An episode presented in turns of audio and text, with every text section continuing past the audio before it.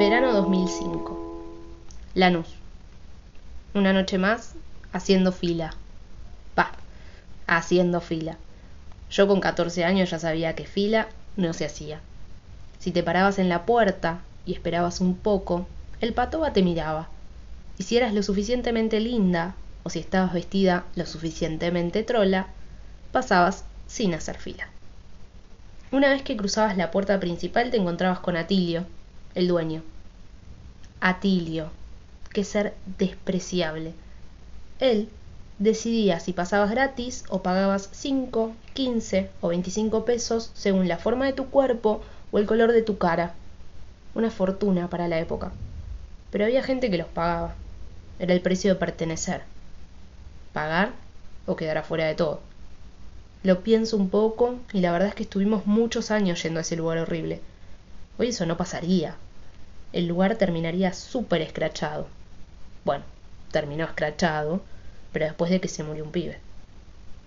Yo esa noche estaba dentro, boludeando con mis amigos del colegio privado católico. Nos juntábamos en el patio, en la glorieta. Poníamos dos pesos cada uno para comprar un balde de dudoso contenido. Era un asco. No vomité de casualidad. En la casona estábamos todos, no gastabas un mango, yo entraba gratis gracias a los nazis de la puerta, y la pasaba bastante bien, ¿para qué voy a mentir? Esa noche volví caminando con amigos o compartiendo un remis con una amiga, pero hubo un pibe que no volvió, un pibe que tuvo la mala suerte de empujar a algún patoba o al querer defender a algún amigo en alguna pelea. Qué hermosas esas batallas campales. No era la casona, sino volaban sillas a partir de las cinco de la mañana.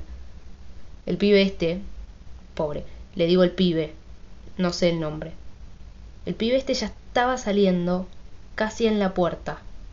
Y un patobica lleno de hormonas de mono y anda a saber qué otra mierda corriéndole por las venas para poder aguantar otra noche más en el infierno, lo empujó. Y el pobre pibe se golpeó la nuca contra un cordón. Se le apagó la tele ahí nomás. Chau. Yo salí después, más tarde. No me enteré de lo que había pasado hasta el otro día. Una semana después, vi por crónica cómo destruían la casona.